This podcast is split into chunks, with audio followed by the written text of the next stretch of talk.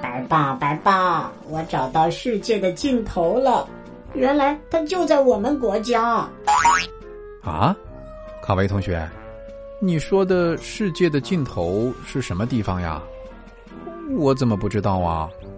白爸，蓝天广阔无垠，大海一望无际，有一个地方叫做天涯海角。也就是天的边缘，海的角落，可不就是世界的尽头吗？我已经搜索过了，这个地方就在三亚。哦，原来你说的是海南三亚。不过这里的天涯海角并不是指世界的尽头，而是海南的一个著名景点。有机会的话，咱们可以去打卡一下。真的吗？那我们赶紧准备一下。别着急，天涯海角啊，还是个成语呢。不过它背后的故事有一点点悲伤。康维，你想不想听呢？有故事当然不能错过啦。来吧，我现在已经是大卡维了，不会轻易掉眼泪的。不过以防万一，我还是先拿包纸巾放在身边吧。故事的主人公我们并不陌生。是唐代著名的文学家韩愈，他两岁时父亲就去世了，不久后他的母亲也去世了，就留下了小小的韩愈一个人，依靠着他的哥哥韩惠和嫂嫂郑夫人过活。幸亏还有哥哥和嫂子，不然历史上可能又要少一颗璀璨的文曲星了。韩惠家里有一个孩子，名叫老成，在大家族里排行十二。所以有个小名叫十二郎，年纪比韩愈小一点。我们家里只有卡维这一个小机器人，所以有个小名叫独狼。好的，卡独狼小朋友，韩愈和十二郎一起读书，一起玩耍，感情非常深厚。然而天有不测风云，韩惠四十二岁的时候，因为宰相元载的事，贬为韶州刺史。不到几个月就病死在了韶州，这时韩愈只有十一岁，十二郎也还很小。要是那时候有个神仙能给韩愈一颗起死回生的药就好了。他还是个孩子，没有了哥哥，只剩下了嫂子和小弟弟，该怎么办呀？虽然年纪差不多，但是十二郎是韩愈的侄子，不是弟弟。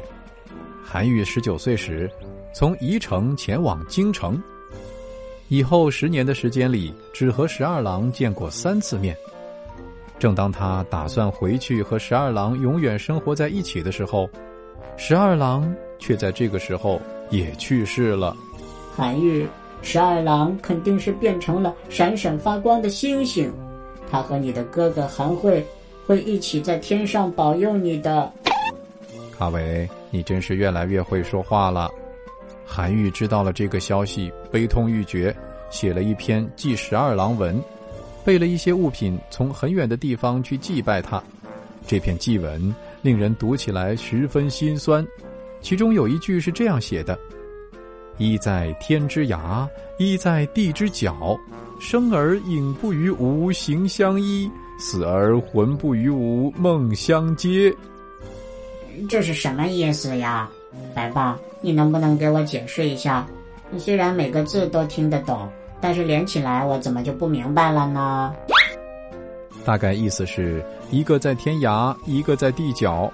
你活着的时候不能和我形影相依，死后魂灵也不在我的梦中显现，因为对于古人来说。海洋比大地更遥不可及，所以后人便把这句话引申为了“天涯海角”这个成语。卡维，你跑哪去啊？我去收拾衣服，准备去三亚。天涯海角出自武皇帝做相时与岭南求豪书，形容很偏远的地方。卡维，再来造个句吧。自此一别，天涯海角。恐怕我们很难再见面了，白豹。我们以后可不能像他们一样，一个在天涯，一个在海角，不然卡维想你了怎么办呢？嗯，哎，怎么说着说着就哭起来了？首先，卡维长大了，也可以住在离白爸很近的地方。